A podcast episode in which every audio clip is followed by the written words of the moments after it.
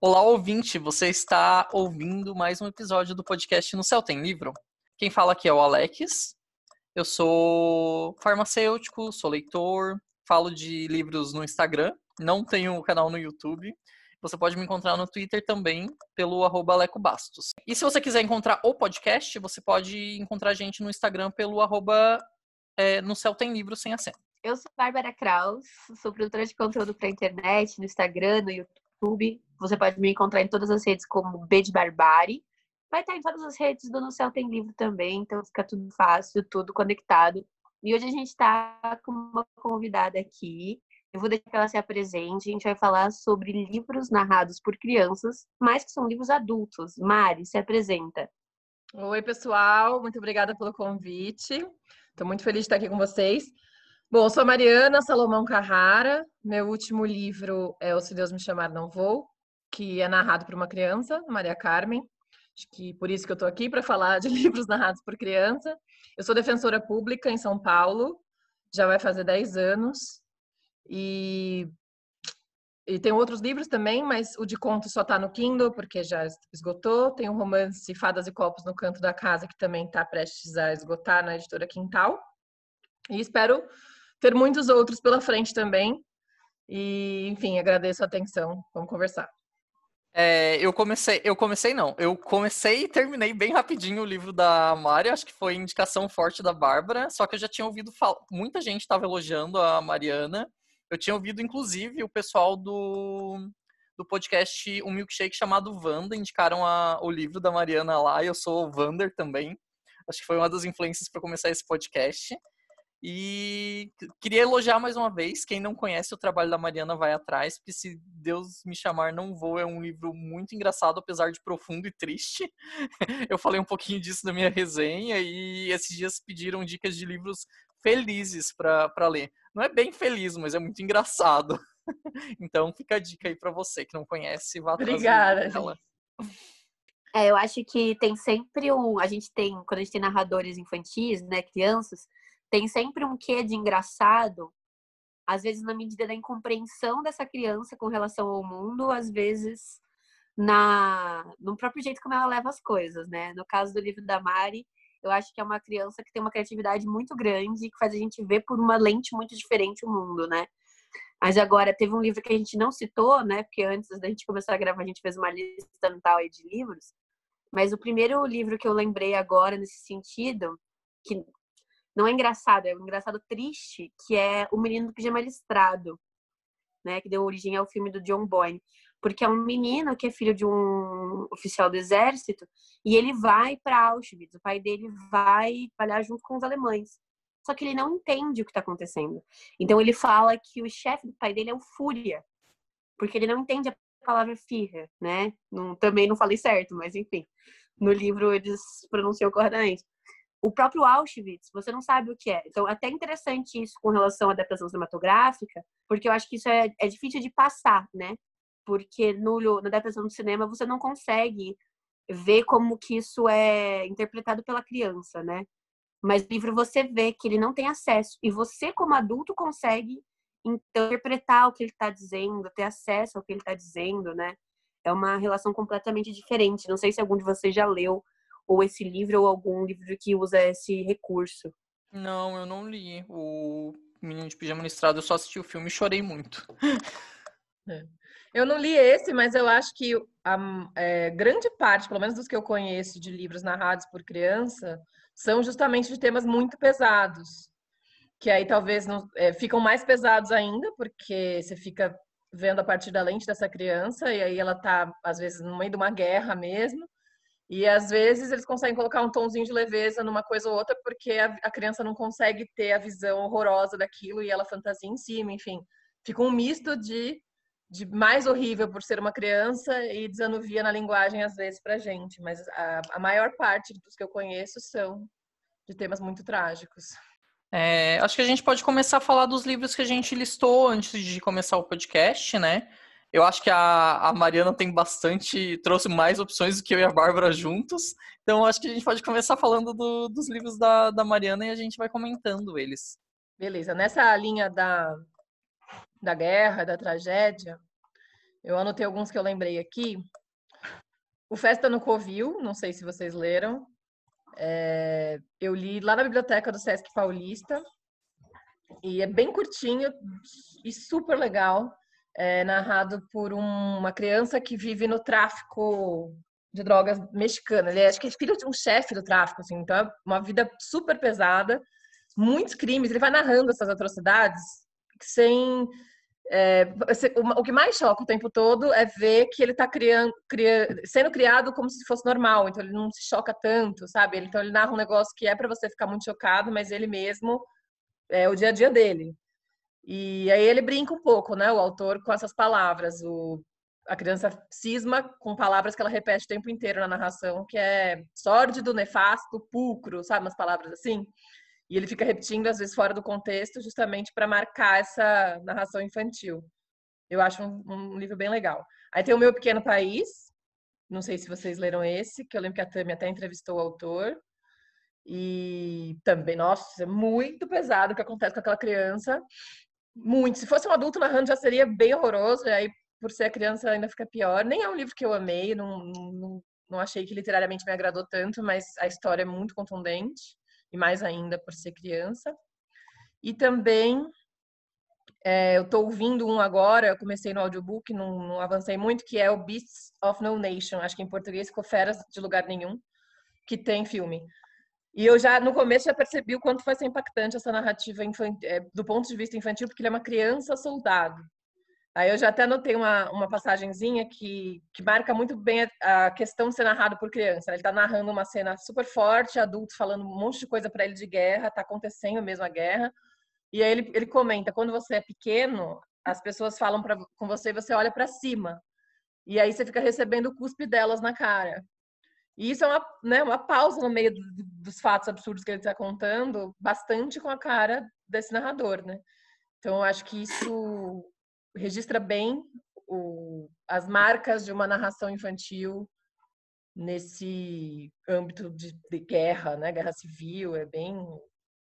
É que o, as características que a Mari trouxe aqui me lembraram outros, né?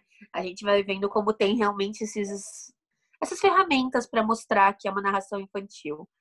E duas delas são, né? Você comentou da repetição de palavras, né? Na utilização repetida, eu lembrei de uma personagem, a Beatriz, do Primavera no Espelho Partido, é um livro que tem múltiplos pontos de vista. E um deles é dessa menina, tem um exilado político e todo mundo ao redor dele vai narrar.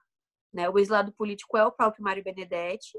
Aí são relatos não ficcionais. E aí você tem a mulher dele, que está há anos sem ninguém, sem nenhum parceiro, esperando ele voltar do exílio, a filha, o pai dele, o melhor amigo. E aí como eles estão agindo enquanto ele está exilado, né?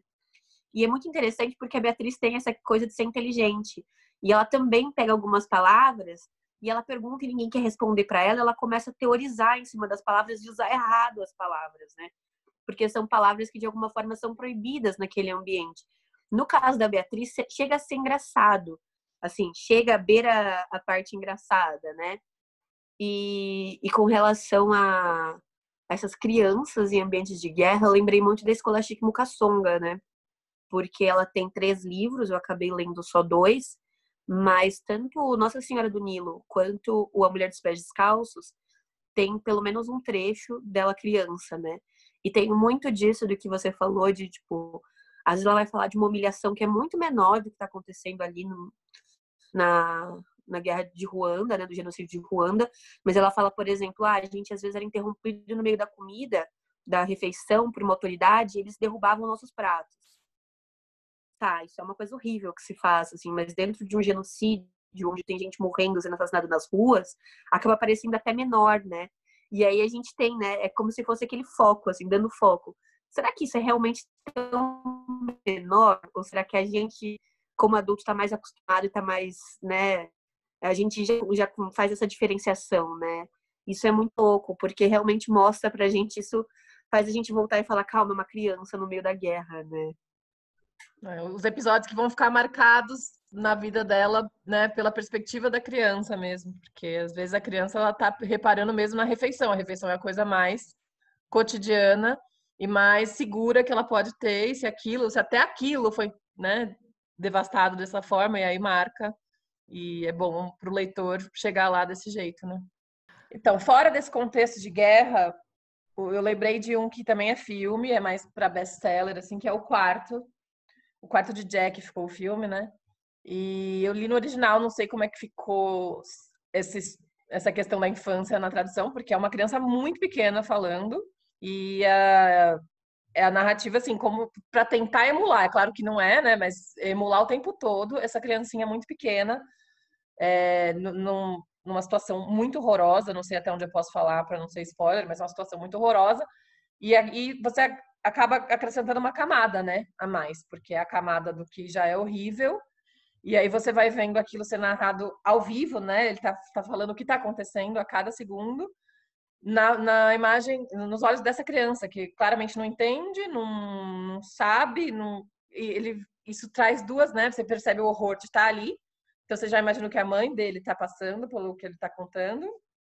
E a sensação horrível de ser uma criança que está te passando essas informações, e não só as informações, também tomando atitudes que ele vai ter que tomar. Então, acho que, nossa, se fosse narrado pela mãe, seria totalmente outro livro. Então, a própria narrativa em si dessa, desse livro, por essa criança, é muito marcante.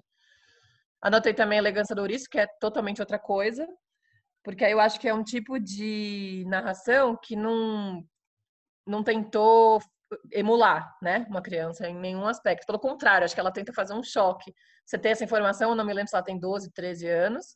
Você sabe que ela é tipo uma adolescente nova e o que ela diz é extremamente pernóstico, filosófico, muito profundo. Então, acho que a graça é você imaginar como que uma criança, uma pessoa que não tem é, como lidar com essas informações pode estar lidando, como é que ela está absorvendo, como que esse tipo de de filosofia está batendo numa uma pessoa muito imatura. Então, acho que fica mais um jogo disso do que, de fato, uma tentativa de te remeter à adolescência ou coisa assim, né? Então, acho que quando eu conheci a Mari, inclusive, eu comentei com ela que eu não tinha gostado muito desse livro exatamente porque ele não tenta emular essa infância da personagem e eu não conseguia, eu não conseguia, eu não conseguia comprar. Então eu lia e o tempo todo eu era tirada do texto. Eu falava, cara, é impossível que uma garota de 12 anos tenha falado isso. É impossível. E aí, tipo, eu não conseguia uh, aproveitar, né? Eu acho que é, é, realmente uma questão de pacto do leitor com o autor, né? Tipo, não é. Isso não significa que a autora fez de um jeito errado. É uma proposta que ela deu e eu não comprei, né, como leitora, mas a maior parte das, da galera ama esse livro, né? Então acho que eu sou voto vencido nessa. Eu acho que ela tem. É, não é para você acreditar nessa criança mesmo. Eu acho. Pelo menos que eu me lembro, eu li como um realismo fantástico, quase, essa menina. Então vamos, vamos imaginar uma criança, essa aqui que eu tô te dando, essa criança de 12 anos que sabe filosofia e fala essas coisas. Imagine como é ser essa criança. Acho que eu, eu fui nesse embalo. E também aí não é a única trama, né? Tem vários outros outras questões. O livro é grande, então acho que mesmo que a pessoa não queira essa narradora, dá para ter as outras. Aí deixa eu ver. Depois desse eu, eu marquei a desumanização do Walter Ugumãe, que eu acho que é o meu preferido dele, porque é muito bonita aquela toda aquela primeira parte que é narrada por uma criança mesmo da morte da irmã dela. E aí eu acho que também não tem registro verossímil nenhum, porque, enfim, ele mantém o mesmo estilo dele, que na verdade não é a forma como ninguém fala, né? Nem adulto, nem criança. Então você não vai para esse lado, né? Você fica mais com o valor de ser uma criança e sentir como que é ser uma criança sentindo aquela dor imensa que ela está narrando e também da família dela tratando ela daquele jeito, da mãe. Então, se ela já tivesse crescido e tivesse narrando, ah, na minha infância aconteceu isso e aquilo, não tem o mesmo impacto. Você está vendo que essa criança ainda não tem repertório para lidar com aquilo, poucas pessoas vão ter, mas e ela está lá tendo que se encarregar disso é, na hora, né? E também marquei o arquivo das crianças perdidas da Valéria Luizelli, eu ouvi no audiobook, ela que narra, e depois, em seguida, vem os, os filhos. Tem uma parte que é narrada pelo menino mesmo, que é o enteado dela. E é muito legal, porque essa parte, ela botou o enteado mesmo para gravar no audiobook, então tá bem, bem interessante como experiência, para quem entende inglês.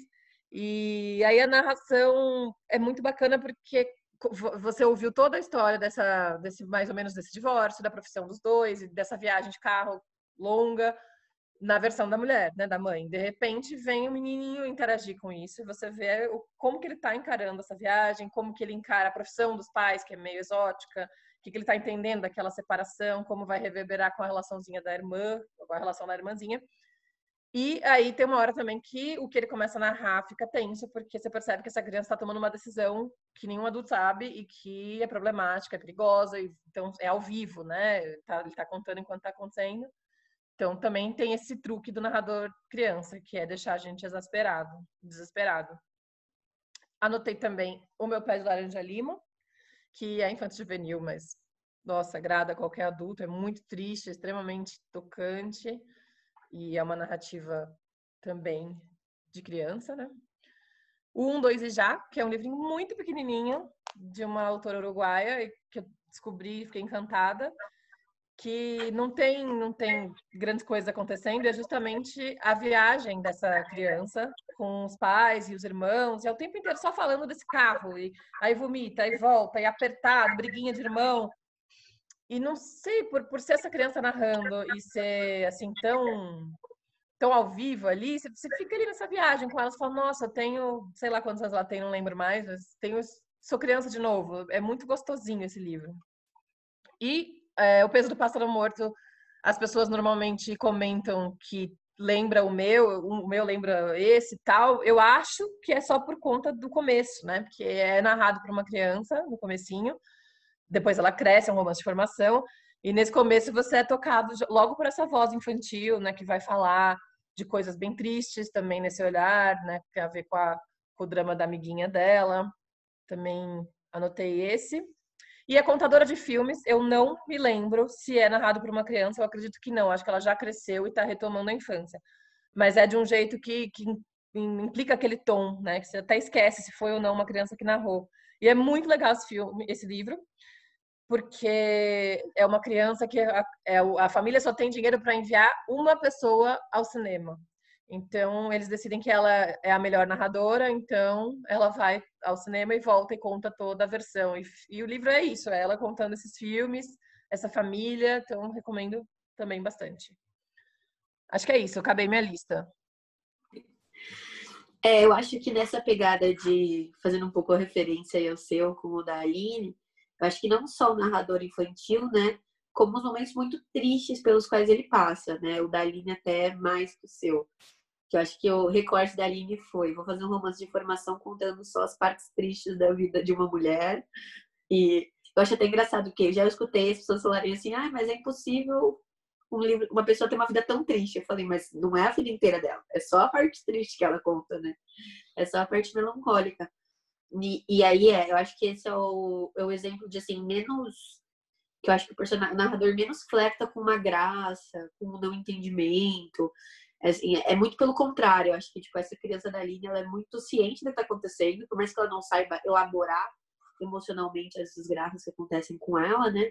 Mas ela não, não ri, ela não, não dá espaço nem pra gente rir junto, né? Então é, eu acho que é a utilização do personagem assim, no mais melancólico mesmo. É, eu queria falar do, do livro que foi o que me veio na cabeça quando eu estava lendo o livro da Mari, que é o, o famoso Lori Lamb, né? O Caderno Rosa de Lori Lamb, da Hilda Ilst. É uma autora que, que foi, foi onde eu conheci a, a Bárbara, que ela estava fazendo um projeto sobre leitura completa do, da obra da Hilda.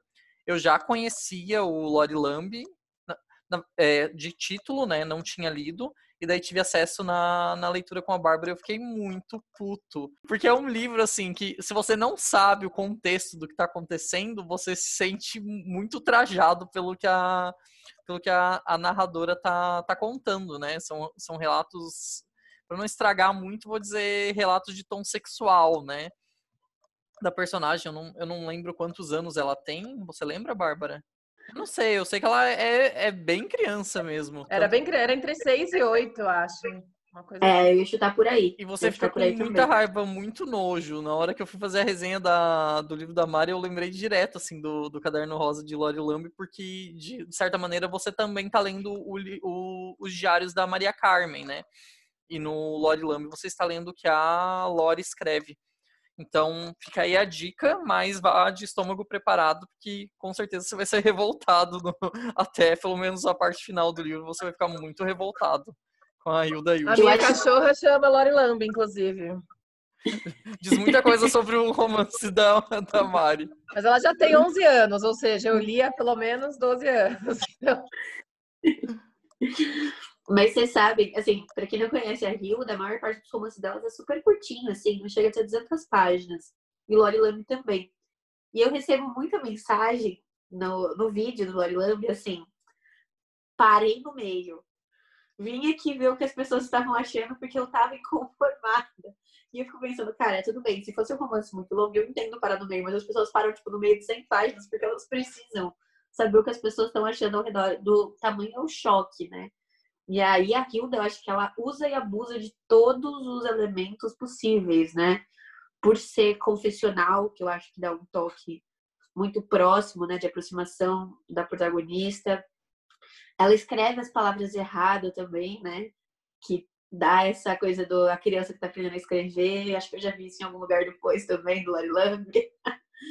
Então tem essa, todas essas marcações muito bem colocadas. E aí é, eu acho que a, a Hilda ela trabalha com um negócio muito louco, né? Eu comentei com vocês que o a Elegância do Ouriço, em alguns momentos eu era puxada para fora do texto por causa desse estranhamento. A Hilda não deixa você esquecer em momento nenhum que é uma criança. Não existe uma linha daquele texto que você consegue esquecer, sabe? Acho que isso é o mais forte, né? Tem um pouco desse jogo.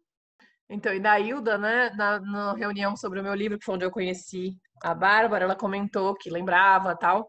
E foi aí que eu me toquei que se bobear foi aos 20 anos, quando eu li é, Lori Lamb, que ficou uma sementinha, assim, né? Embora eu não, não tenha nenhuma relação o tema, ainda bem, é, não... Pode ter sido ali que eu percebi, olha, eu posso brincar muito com a linguagem, eu posso criar uma narradora que, que a própria narrativa faz parte da história, né? O que, como ela narra faz parte da, da obra. E, e, diz muito sobre quem ela é, né? Então, a própria forma como ela escolhe dizer as palavras fala sobre ela. E faz você lembrar o tempo todo que aquilo que ela está dizendo tem certa relevância peculiar por ser dito por ela, né? Por ser dito por uma criança ou por uma pré-adolescente.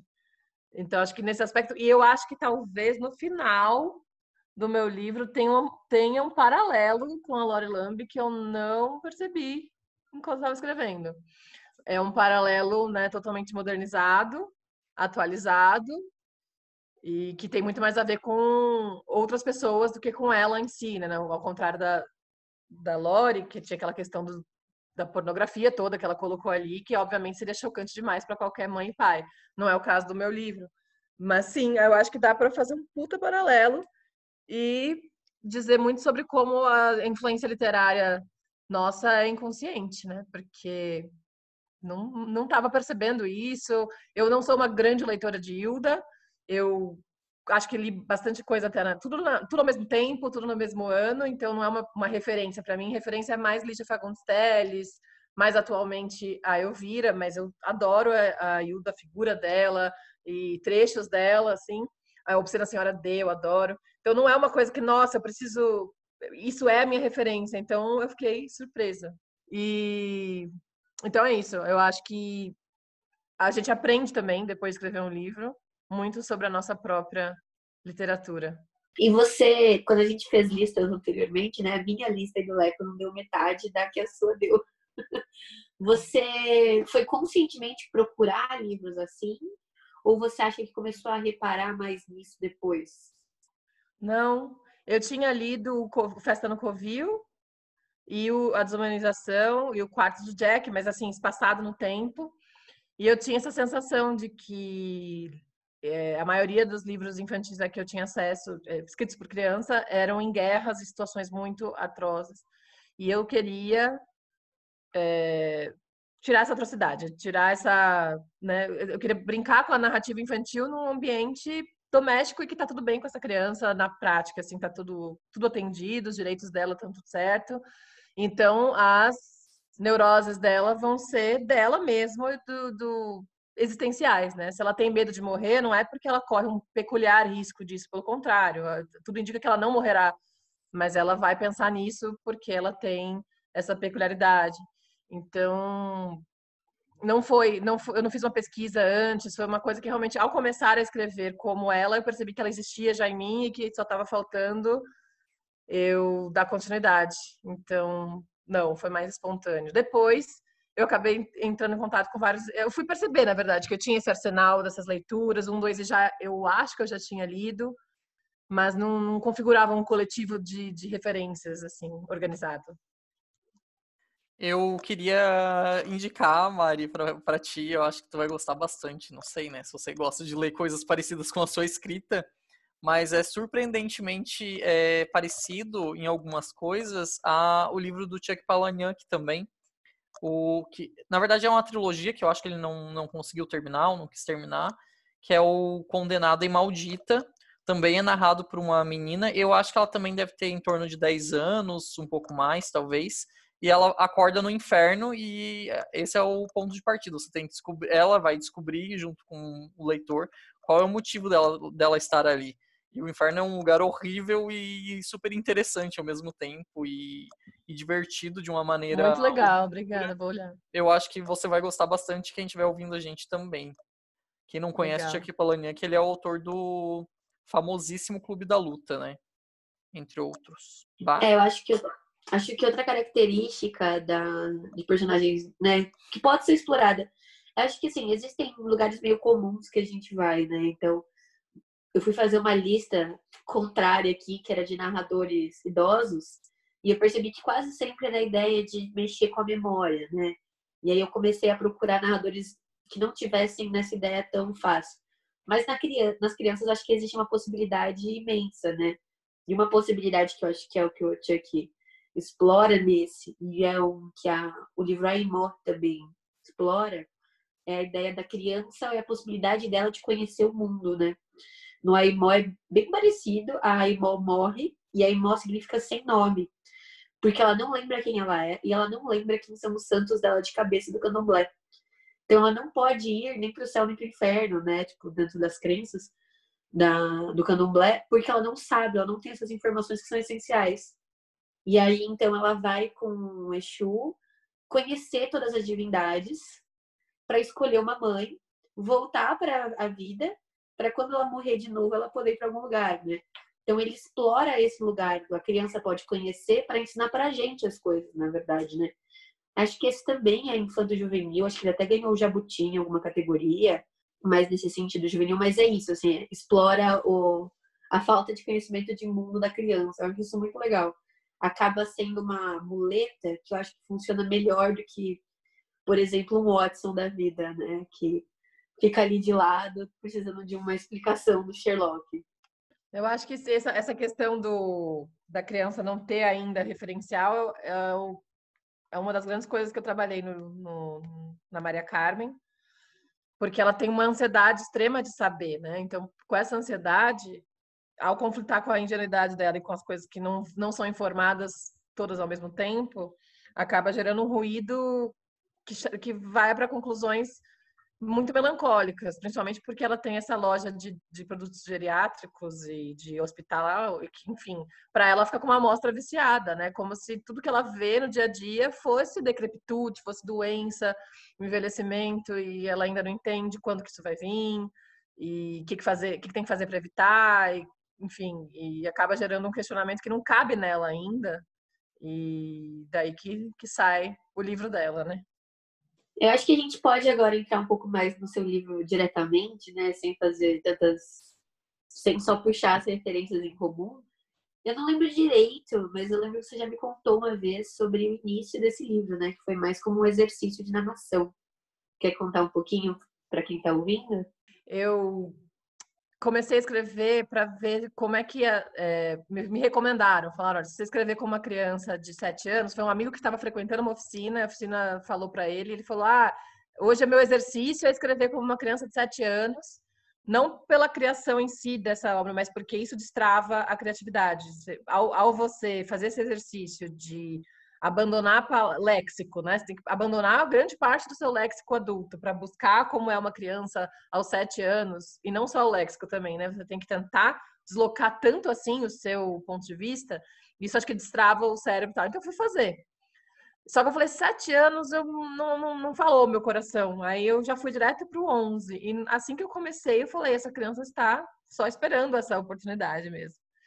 E também foi um exercício de memória, em certa medida, embora eu ainda não seja idosa, porque eu, gost... eu acho que eu percebi isso, os 11 anos estavam estavam marcados, estavam esperando que eu escrevesse nessa perspectiva, porque eu tinha muita lembrança dessa idade, dessa fase exatamente dos 11, não é 12, não é 10, é 11. E como sufocante, mesmo como não entender, não compreender e, e ser muito entediante, extremamente solitário. Então, eu busquei esse resgate a partir da Maria Carmen, ainda que ela seja uma criança peculiar, assim, mais com uma personalidade diferente da minha, mas e foi interessante porque o retorno que eu tenho da maioria das leitoras, principalmente as mulheres, é uma informação assim, nossa, é, eu, eu, fui um susto, sabe? Porque eu comecei a ler e eu não lembrava dos meus 11 anos e eu não sabia que eu não lembrava. Para mim estava tudo ali, estava tudo bem, porque foi uma fase rápida e irrelevante. E assim que começou a ouvir a Maria Carmen falar, a pessoa às vezes que viveu aquilo, lógico que se identifique, não é necessário também, mas tá, tem acontecido muito e eu não esperava, elas se catapultam para essas lembranças. E tem gente que fala que até levou para terapia o livro, porque, enfim, acabou apagando esse período da história por alguma razão um pouco mais. Nada é grave, né? Não necessariamente a pessoa passou por nada grave, assim como a Maria Carmen não está passando por nada extremamente fora do padrão, ela sofre um bullying até normal. Quem não leu ainda, espero que procure o livro para ler, mas é, a, a Maria Carmen ela é uma criança super inteligente, assim, não uma coisa é, que não seja crível, mas que, que tem alguns questionamentos muito interessantes e algumas opiniões bem fortes. É, a mãe da, da Maria Carmen ela tem um relacionamento meio que aberto, né? Um, um poliamor ali ao, ao, longo do livro. E a, a Maria Carmen ela tem um, um costume bem interessante de se questionar quem que paga as pessoas, né? É a prefeitura que paga essa pessoa que está fazendo o serviço para o meu pai? Por que, que ele ganha é, um valor menor, sendo que ele está tra trabalhando no mesmo tanto? E eu queria ver é, quais são as influências assim da Mariana ou é só de formação? Queria ver o que, que tu o que, que tu fala, Mari, sobre isso, ou foi só questionamento de tipo a Mari criança perguntaria isso? É, eu acho que assim, muito da personalidade dela, da linguagem, inclusive, eu tive, eu calquei em mim algumas coisas inconscientemente, outras de propósito, porque eu tinha muitos textos na época, eu já queria ser escritora, então tinha coisas. É, e quase todos os meus textos faziam uma, ou eram parábolas ou fábulas com uma, uma finalização de moral social, assim, de justiça social, então, alguém que era mentiroso deixou também de mentir. Então, eu peguei um pouco dessa, desse questionamento sempre de tem sempre a percepção de que as coisas estão erradas e que ninguém arruma e que os adultos podem muito mais do que eles de fato podem.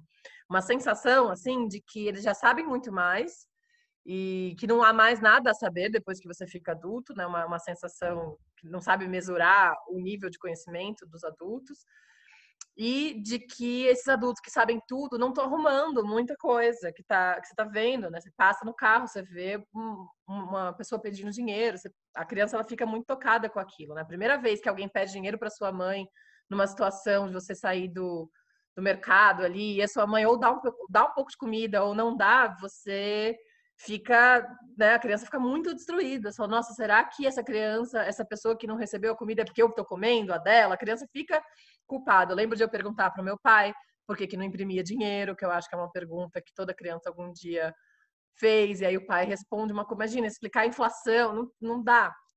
Então, eu queria colocar, assim, nela também, não, é, não demais, assim, até porque ela está afogada na própria depressão ali, depressãozinha, vai, de, de criança ali, de não entender os 11 anos, de não saber quando vai acabar. Então, ela, a partir do momento também que ela começa a ter medo de morrer, a pessoa fica um pouco obcecada, né? Ela acaba ficando autocentrada.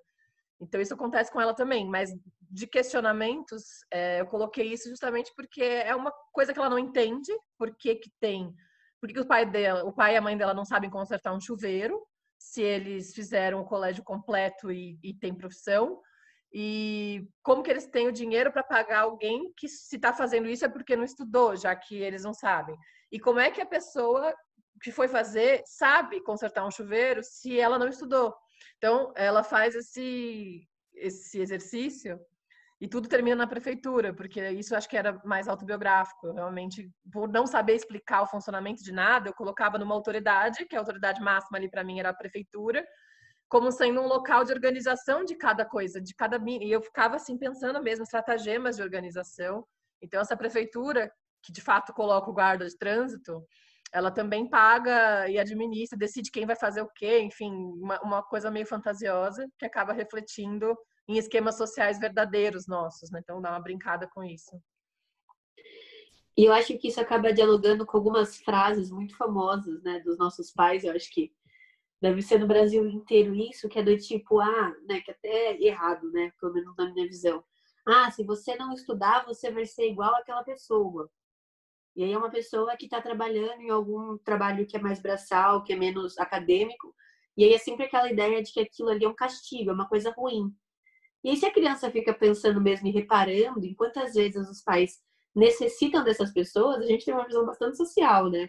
Na verdade, é o empregador que precisa do empregado muito mais do que o empregado do empregador, né? É, a relação é completamente diferente. E é. Acho que no caso dessa, da criança, é, a gente tem menos soberba, né? Do que quando a gente se torna adulto e pode pagar por um serviço. Acha que a gente é tão importante na vida do outro. Acho que esses momentos também me chamaram muita atenção. Eu dava muita risada com relação a isso. E me lembrou brevemente um trechinho do A Princesinha, da Frances Hodges Burnett. Tem um filme, adaptação cinematográfica com Cuarón que passava no, na sessão da tarde. O filme é melhor que livro. Mas tem uma parte que a menina diz assim, ela fala as bonecas, elas têm vida, elas não se mexem na frente dos adultos, porque senão os adultos fariam ela trabalhar igual escravos. Então, é uma visão né, da criança tentando proteger um boneco, mas sabendo de como que é a índole do adulto, né? Então, a gente que é adulto, a gente faz as conexões que a criança não faz. Acho que isso é muito legal no seu livro, Mari. É muito legal essa referência aí. Não lembrava dessa frase da princesinha. Eu vi o filme só também. É, tem, um, tem uma coisa que eu acho que a personagem do, do livro não é, é hipócrita, né? Porque ela fala levemente de relacionamentos e tanto dela com os colegas, a breve paixão platônica que ela tem na escola, o relacionamento aberto da, da mãe. E ela nunca é hipócrita, ela sempre tem um, um ponto melhor assim do que a sociedade que a gente vê hoje em dia. Então eu queria parabenizar, tipo, a Mari por ter criado essa personagem tão interessante e engraçada ao mesmo tempo. Eu não vou dar spoiler, mas no final, no final do livro tem uma cena assim, ó, que ela vai pro hospital, que é, meu Deus, eu gargalhei rindo. Fazia tempo que eu não ria enquanto lia. É, essa cena é bastante autobiográfica dos meus 11 anos, inclusive. Na hora não foi engraçado, mas acho que eu procurei dar outra luz sobre os fatos. E eu acho que uma coisa que, dando um contexto, eu acho que eu e a Mari não demos, né? Eu e a Mari, a gente se pensou num clube do livro, do livro dela, na editora Nossa aqui em São Paulo, né, que fica na Galeria Plexi. E a gente teve, foi muito engraçado porque teve duas opiniões muito contraditórias com relação ao livro da Mari. Metade dizendo assim, nossa, os pais dessa menina são horríveis. Que pessoas péssimas. E a outra metade, não, imagina, super pra super descolados. E aí eu, eu, eu até me questionei, falei, cara, é uma criança de 11 anos contando história, sabe? Quando ela diz que ela é abandonada, que ninguém ama ela, Quantas vezes a gente viu crianças que recebiam muito carinho, muita atenção dizendo isso, sabe? Fazendo aquele drama mesmo de uma criança. Então, eu acho esse aspecto muito legal, assim. As pessoas, eu acho que só narradores bem construídos podem possibilitar esse sentimento, né? De realmente enganar um leitor, né? Porque senão a gente percebe as derrapadas. E a Maria Carmen, acho que levou muita gente na lábia dela. Sim, eu fiquei espantada um pouco com essa outra visão, porque eu, eu para mim, os pais estão até que distraídos um pouco, até porque a Maria Carmen não, não levanta suspeitas sobre ela ter algum problema, né? Mas eu fui surpreendida com essa essa visão de nossa, extremamente negligentes. Eu, eu até comecei a achar que era uma certa defesa de alguns leitores que são pais de crianças já mais crescidas, de se colocar completamente fora dessa possibilidade. Não tem a menor chance da minha filha estar preocupada com o envelhecimento, da minha filha estar sozinha demais e sentindo que ela é mais sozinha que todo mundo, ou detestando o meu amor entre é, o, pai e a mãe, né? Porque aquilo gera um isolamento e uma pressão até de amor romântico. Então, assim, para sair dessa, ela falou: nossa, que pais que largaram, porque comigo não vai acontecer. Mas eu acho que nada a ver, até porque eu tive pais extremamente presentes, até excessivamente presentes, e grande parte das, da sensação de solidão da Maria Carmen eu tirei de mim, que era filha única, e para mim não bastava a amizade que eu tivesse, eu até tinha uma amiguinha, mas assim que ela ia embora, era como se eu deixasse de existir. Assim, eu realmente faltava um referencial fora de é, dentro de mim que me mantivesse existindo. Então, era uma sensação de que assim que ninguém me dava a atenção necessária, eu parava de, de ser. Então, é isso que eu tentei colocar nela ali, uma, uma necessidade de validação social, de, de um par romântico acima de tudo, e depois do par romântico, uma amizade, coisas que, obviamente, ela não está tendo, seja pelos 11 anos, seja porque ela é um pouco outsider na escola e tal. E essa escola também tá lá muito legal. Mas, enfim, acho que não é uma especial e peculiar negligência, é muito mais uma falta de comunicação ali comum ao ambiente doméstico na pré-adolescência. E até porque a, a gente sempre fala, quando a gente fala de pais LGBTs, né? A questão do, ai, como você vai explicar para o seu filho isso ou aquilo? E a verdade é que as crianças, na verdade, elas vão crescer com um referencial muito diferente de uma sociedade heteronormativa. E eu acho que você deu esse referencial diferenciado para Maria Carmen, no sentido de que ela entende a relação que os pais têm, né? E a, e a sociedade não entende. Então ela tem que lidar com o feedback dos outros, né? E a gente percebe que quem faz mal para uma criança que tem pais LGBTs não são os pais LGBTs, é a comunidade ao redor, né?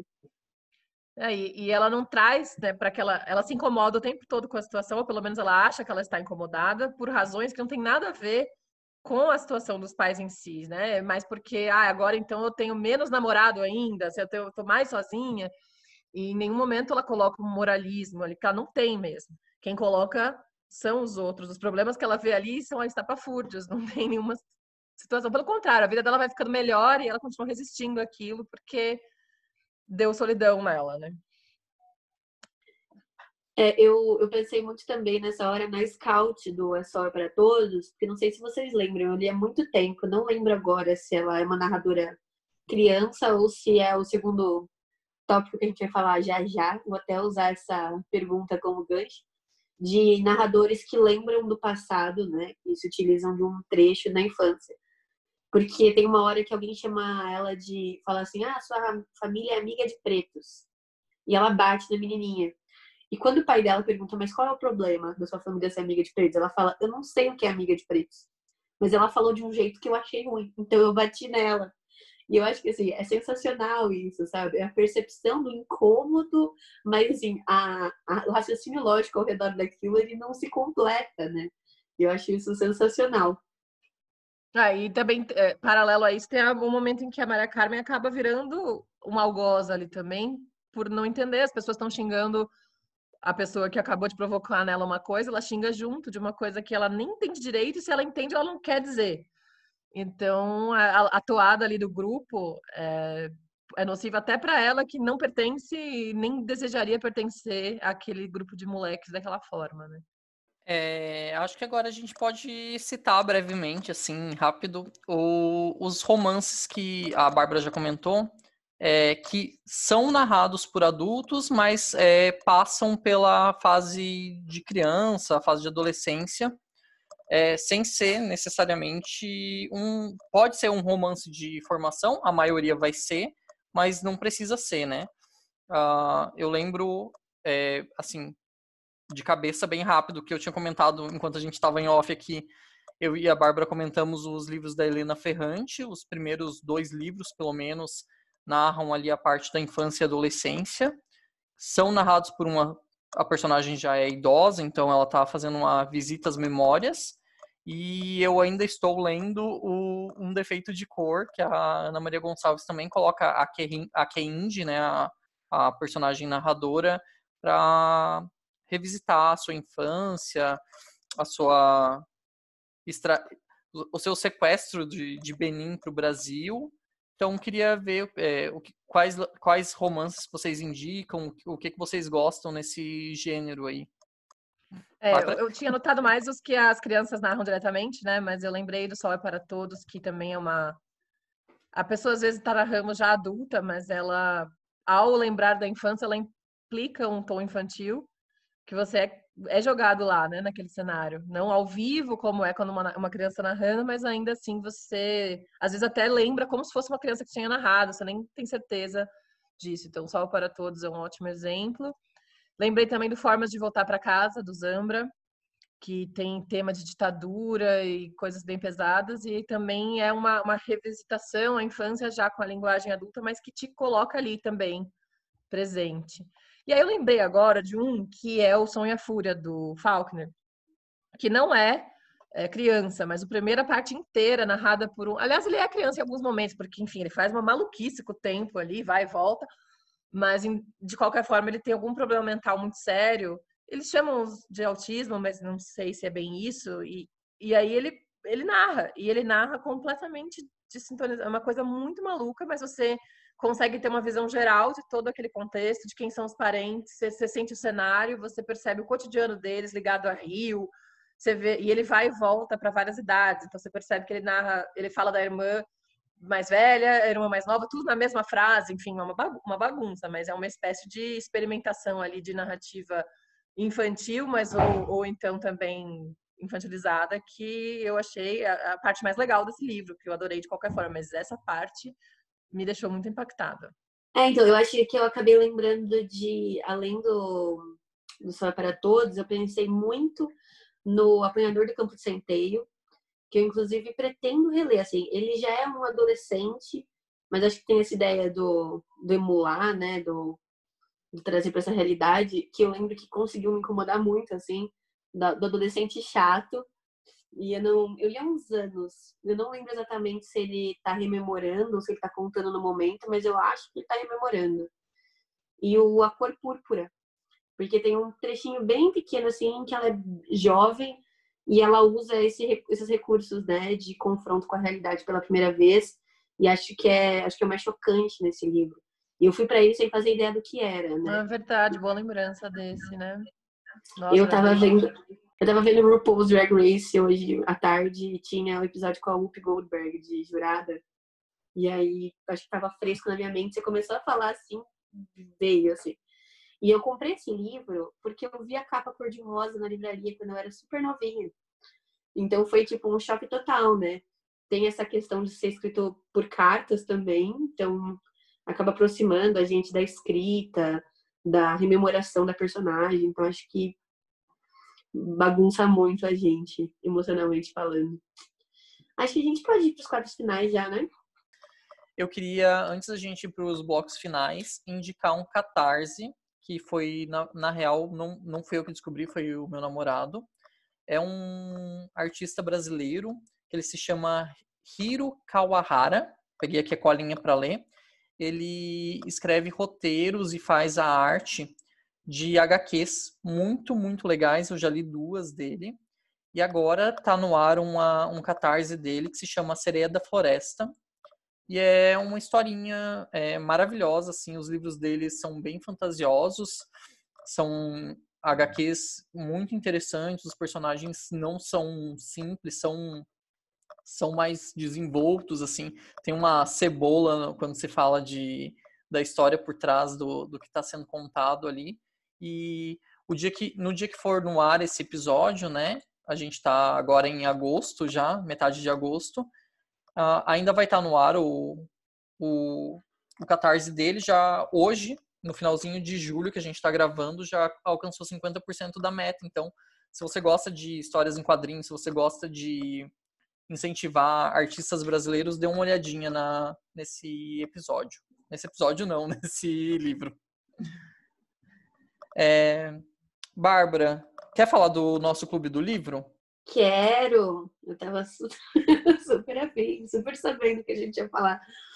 Mas você tem razão. Então, nosso clube do livro desse mês vai ser sobre o livro A Mão Esquerda da Escuridão. A gente vai gravar o episódio com a Luana Verbe que já participou aqui do episódio sobre literatura de testemunho. Em setembro, então, Fome Road to Gay, a gente vai ter como convidada a Jéssica Balbino, que é criadora de conteúdo lá no podcast Rabiscos, no blog Margens, ou tá em todos os lugares da internet. Então, se você não conseguir ler esse aqui com a gente, pega o Fome da Roxane Gay e aí participa do episódio com a gente. A gente tem um grupo no WhatsApp em que a gente discute antes. Então, se você entrar lá no link da bio do Instagram, do arroba no céu tem livro, você tem o link lá para entrar no grupo. É, então a gente vai partir agora para o inferno. São as coisas que a gente não gostou, as coisas que a gente não indica para vocês. É, acho que eu vou começar, já que estou falando, né? Falo mais da cobra.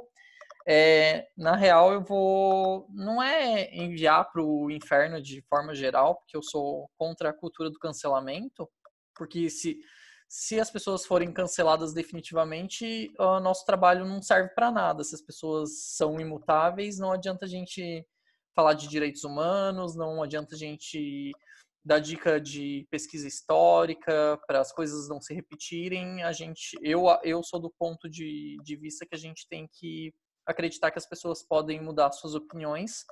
Mas é, nessa semana teve a entrevista do Emicida na Roda Viva e ele relembrou de uma repórter que eu já não ia muito com a cara, que é a Bárbara Gância. Ela, eu vi uma entrevista, o meu primeiro contato com ela não foi um contato legal, eu vi uma entrevista na GNT, eu acho, ela estava na Saia Justa. Saia Justa? É esse o nome, né? Do, do, do programa que tem lá com, com, a, com as mulheres. E foi na época do, de uma discussão sobre a cura gay. Ela é lésbica e ela disse que quem, quem tem quem se acha desconfortável na sexualidade que se está tem o direito de procurar cura para isso.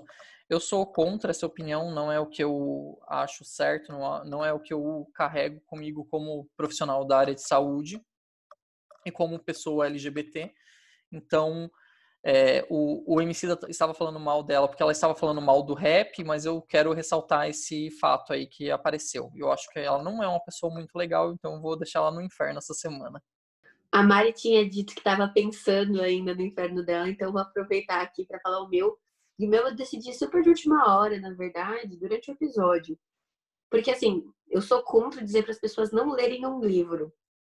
Mas tem um livro que eu abro exceção que é a continuação do Sol é para Todos, que chama Vá, Coloque um Vigia. Eu não gosto dessa continuação porque eu sinto que ele faz um. Ele vai no sentido contrário do primeiro livro. Então, assim, um personagem que tem uma luta no primeiro livro, no segundo, ele se mostra completamente contrário aos ideais dele. E aí eu não sei, assim, já ouvi boatos de que é, esse livro teria sido meio que feito por parentes ali no final da vida da Harper Lee, né? Porque é um, é um escrito depois de muitos anos, assim, boatos tem um monte para tentar justificar o livro. E eu acho que as pessoas têm um carinho tão grande pelo Sol para Todos que acho que a gente se agarra, né? A qualquer desculpa para justificar alguma coisa que a gente não gosta. Mas foi uma grandíssima decepção, assim, para mim. E é um livro que eu falo, assim, se você leu e gostou muito do Sol para Todos, talvez o Vá Coloca um Vigia não, não seja uma boa. Bom, eu lembrei agora de, de uma, um inferno, que eu não já nem sei se é dessa semana, ou se já veio antes, que é a questão que o pessoal está levantando agora da reforma tributária, talvez trazer de é, margem para tributar bastante livros, que já, né, já é uma questão bem difícil no Brasil, e isso seria.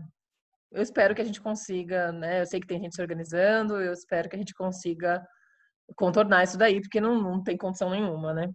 Então, assim, dentro de todo o inferno que já é, né? Não tem, é difícil você pescar uma coisa do Brasil agora e falar, ah, essa daqui é ruim, mas essa semana me chamou a atenção nesse contexto que a gente está dessa tributação. Eu achei muito curioso, porque no dia que foi anunciado, né, que acho que saiu na coluna do Anselmo Góes primeiro, essa questão de que a reforma tributária esbarrava na taxação de livros, eu tinha feito exatamente um post sobre queima de livros falando do Fahrenheit 451 e tudo mais. E aí a gente percebe o quão bizarro é quando a gente fala que é um governo extremista, autoritário, as pessoas falam, ah, não. Cara, sabe, a gente consegue encontrar esses elementos nas distopias que a gente lia, sabe? Então, pô, não dá nem pra disfarçar.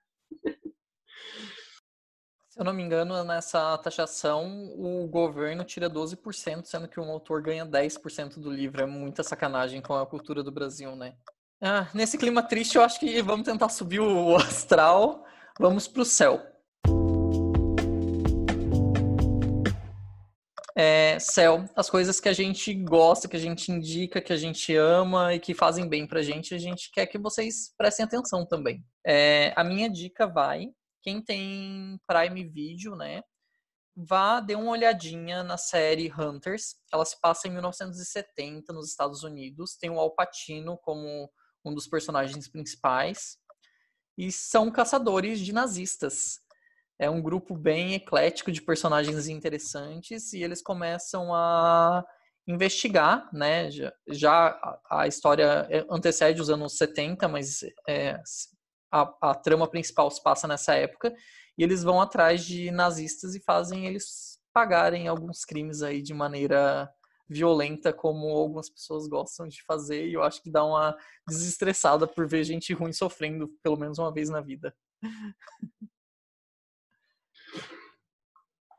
Acho que o meu céu da semana foi uma música que eu redescobri dentro de uma playlist minha mesmo. É tipo ganhar, achar dinheiro do bolso, né? Porque eu tava ouvindo uma playlist minha e eu tava meio cansada, porque ela é muito longa. E eu sempre escuto só o começo dela, eu nunca chego no meio. Aí eu falei, ah, eu vou colocar uma música do meio e vou soltar o aleatório. E aí tocou essa. E quando começou a tocar, eu falei, gente, que música é essa? E era Todes Puts, da Equena. E é uma música que ela tem uma letra lindíssima, lindíssima, que ela fala sobre a questão de dos fardos que as mulheres carregam e das coisas que são impostas pelos homens. Mas é assim, é, a letra, ela é linda e ela tem um tom assim de... O, o ritmo dela é aquela música que você pode escutar no banho depois de ter brigado com um, um homem muito chato. E aí você sente, assim, sabe? A sua alma gritando dentro de você. Esse, essa música é essa, assim. É maravilhosa. E eu acho a capa do disco linda também. É uma ilustração muito bonita. Recomendo muito. Hum, legal. É, essa semana, acho que é, recentemente, eu estava reclamando que na Netflix não entra nada de bom faz tempo, não sei o que, aconteceu, que não, não, não, tem mais produção, mas também não, não entra mais nada. E aí me chamou a atenção um filme que entrou que chamava Sombras da Vida. Em, português, em inglês, o original é Ghost Life, eu acho. Aí eu fui assistir, assim, porque eu percebi que tinha, adoro aquela atriz e tava na nota que eu gosto no MDB, que não é muito boa nem muito ruim. E realmente achei um encanto. É, é, porque o que eles encontraram ali para usar, que é esse fantasma, primeiro que eu achei que o recurso visual era muito legal pela simplicidade também, e você ficava com ternura por aquele fantasminha de alguma forma, muito triste, muito triste. E ao mesmo tempo, a imagem, só a imagem, só de você ver ele ali do jeito que ele tá, ele já transmite uma solidão imensa com relação tanto aos vivos quanto aos mortos. Então, acho que na minha semana foi isso que me encantou de bom. Anotado, vou, vou colocar na minha listinha. é, agora a gente vai se despedir. Queria agradecer mais uma vez a Mariana ter topado. A gente está gravando uma quarta-feira à noite, todo mundo cansado já. É, ela topou de participar do podcast. E queria agradecer, Mari. Obrigado por ter topado. Obrigado por ter Imagina, obrigada a vocês pelo convite. É, queria deixar meu beijo para todo mundo que ouviu a gente até aqui. Procura a gente no Instagram. Beijão. Tchau. Beijo, tchau.